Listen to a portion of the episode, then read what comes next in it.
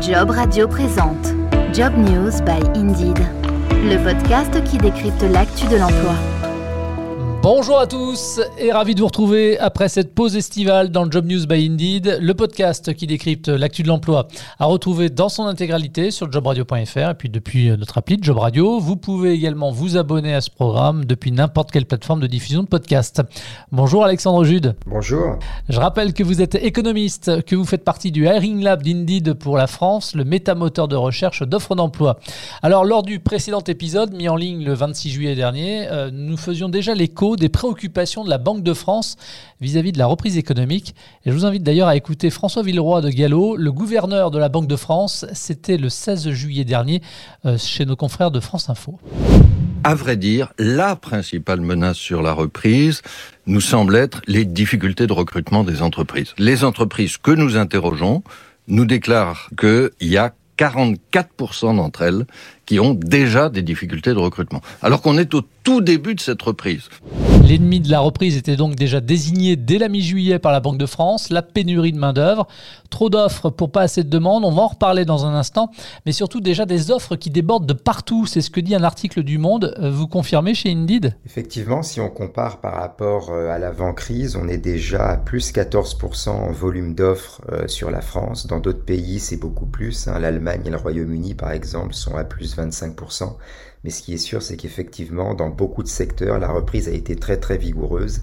Et au final, on se retrouve avec un volume global d'offres qui est très supérieur à celui qu'il était avant la crise. Alors en ce début de mois, quels sont les secteurs finalement où les offres sont les plus nombreuses? Il y, a, il y a les secteurs euh, qui ont très très bien profité de la reprise, donc qui sont en tête de cette reprise. On a par exemple dans les soins personnels énormément d'annonces puisqu'on a eu une multiplication par plus de deux. On a beaucoup d'opportunités aussi dans les soins infirmiers, dans la garde d'enfants, dans l'hygiène et dans la propreté. Mais si on regarde euh, en termes de stock, en termes de volume, les premiers secteurs où il y a le plus d'offres euh, sur Indeed, c'est l'installation et la maintenance, la construction et tout ce qui est vente et activité commerciale.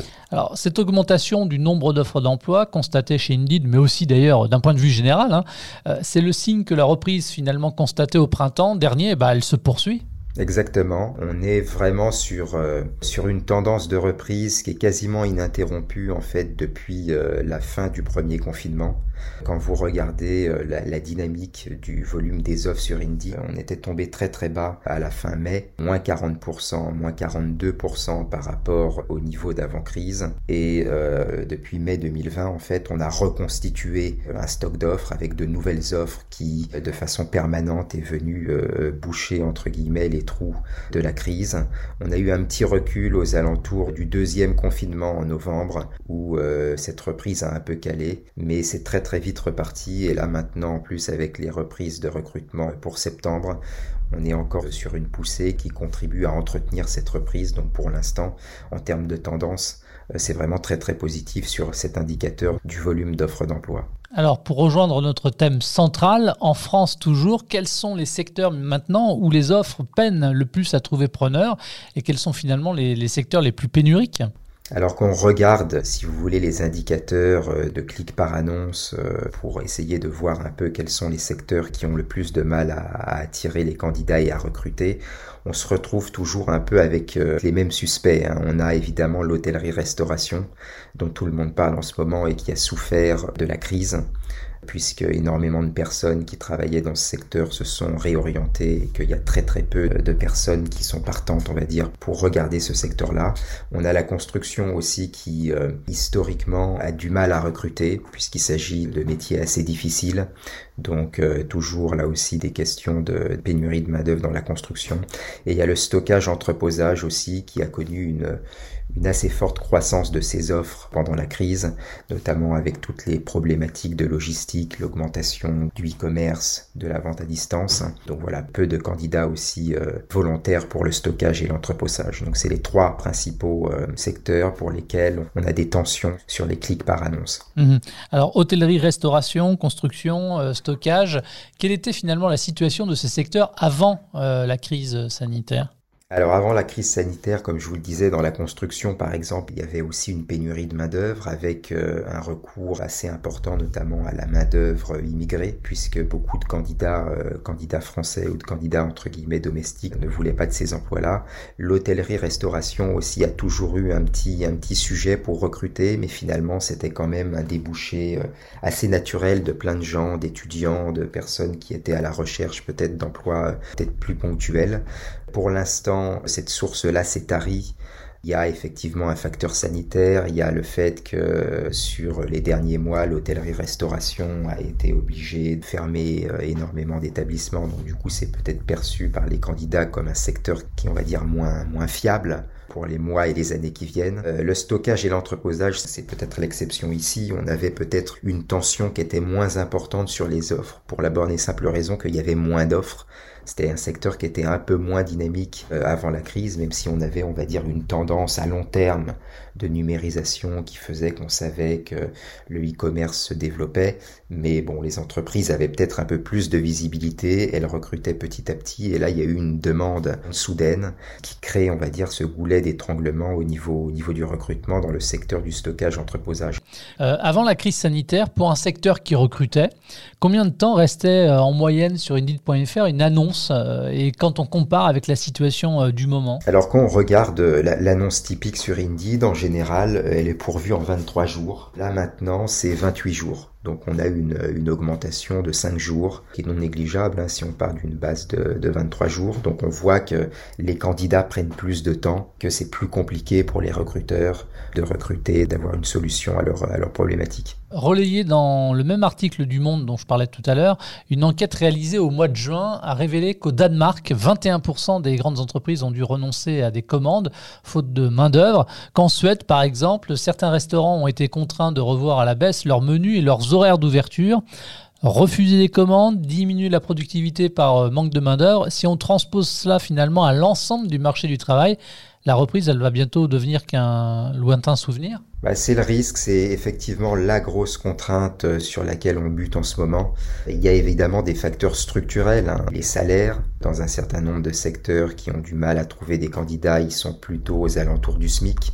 Il y a des questions de pénibilité. On sait aussi qu'il y a des choses à faire du côté de la pénibilité. Il y a un enjeu de mobilité sectorielle. Énormément de candidats sont très réticents à rentrer dans la construction, dans l'hôtellerie-restauration, s'ils peuvent pas ensuite bifurquer rapidement vers un autre secteur parce qu'il y aura peut-être un effet d'étiquetage sur leur CV. Donc ça, c'est aussi quelque chose euh, sur lequel euh, on peut travailler et euh, sur lequel les, recruteurs, les RH peuvent changer leurs habitudes en quelque sorte. S'il n'y a pas que des points négatifs de ce côté-là. Il y a aussi des facteurs plus conjoncturels. On est passé euh, sur les derniers mois sur un cycle d'embauche, notamment dans les, secteurs comme par exemple l'hôtellerie-restauration qui était très haché, puisqu'ils ont, c'est des secteurs qui ont dû fermer. Ensuite, ils ont réouvert.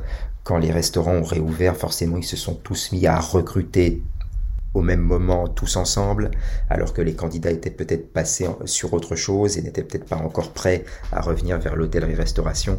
Donc je pense que tout ça va se tasser. Il faut attendre encore quelques mois et on verra effectivement si en termes structurels, on a des problèmes d'adaptation de l'offre à la demande qui ont été aggravés à la suite de la crise. Alors ce constat de manque de main-d'œuvre, on en a d'abord parlé aux États-Unis, maintenant en Europe, c'est aussi d'actualité en Chine avec de grandes usines qui tournent au ralenti, avec d'ailleurs sur place de plus en plus de jeunes qui se détournent des métiers de l'industrie.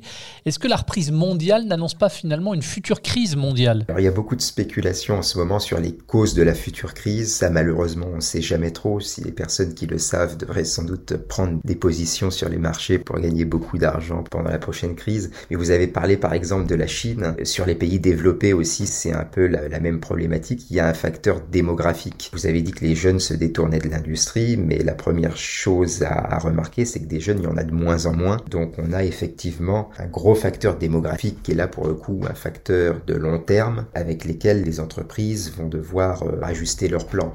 Donc euh, il y a des réponses. Hein. Il y a l'automatisation, il y a le fait de modifier un certain nombre de processus, il y a euh, sous l'effet du changement démographique démographique, un certain nombre de, secteurs qui vont changer énormément aussi.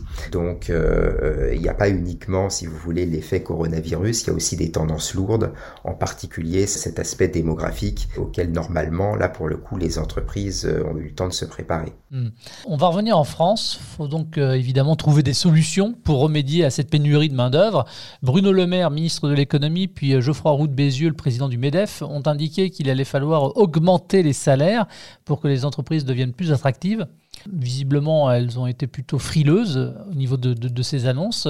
Qu'en pense l'économiste du Hiring Lab? Alors pour l'instant, c'est vrai que les augmentations de salaire en France, on les voit pas trop. On est sur des augmentations en moyenne hein, euh, sur le secteur privé, je crois, de 1% euh, contre 3 euh, à 4 fois plus aux États-Unis. Mais encore une fois, il faut peut-être attendre encore un peu plus parce que la pénurie de main-d'œuvre a commencé aux États-Unis, elle arrive petit à petit ici on sait que en règle générale, nous nos, nos indicateurs macro et notre marché du travail réagissent peut-être un peu plus lentement qu'ailleurs, mais c'est sûr que les entreprises qui ont la possibilité d'augmenter les salaires, hein, celles qui le peuvent, notamment dans les secteurs dits abrités, qui sont pas par exemple en concurrence avec l'étranger, ont tout intérêt à le faire, puisqu'elles font face à une concurrence euh, de plus en plus vive entre les talents.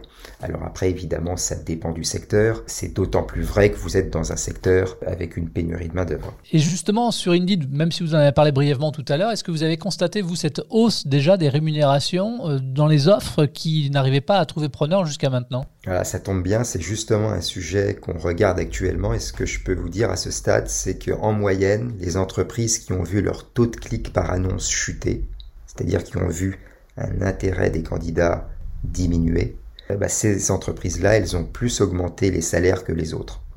Donc pour l'instant, on n'a pas, pas terminé l'analyse, on n'est pas en mesure de vous donner des chiffres extrêmement précis, mais euh, sur l'ensemble de nos offres et sur les traitements statistiques qu'on fait, on a clairement un lien entre une entreprise qui est dans un secteur ou qui propose des emplois avec des taux de clics par annonce qui ont chuté et de l'autre côté une augmentation des salaires. Donc il y a bien un lien entre les deux il y a bien une réaction des recruteurs par rapport à cette problématique. Et donc, on peut dire finalement quelque part que le pouvoir de négociation a changé de tête. Hein. Ce sont les salariés qui ont maintenant le pouvoir. Exactement. Les, salariés ont beaucoup plus de possibilités qu'avant et donc euh, ils vont choisir, ils vont prendre le temps de regarder les différentes options qui s'ouvrent à eux et ils vont mettre en concurrence les secteurs et les différents métiers. Et c'est normal, c'est comme ça qu'un marché du travail qui fonctionne, c'est comme ça que les choses devraient se passer. Euh, on a parlé des salaires, mais est-ce qu'il existe finalement aussi d'autres leviers qui peuvent être activés pour essayer de, remédier à cette, euh, à cette crise des, des talents? Oui, il ne faut pas hésiter à prendre en compte le désir de flexibilité des candidats, par exemple. On sait qu'il n'y a pas que des incitations monétaires, hein. euh, il n'y a pas que le salaire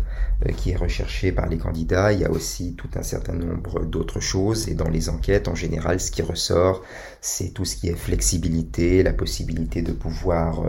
Euh, s'organiser soi-même, euh, ce genre de choses.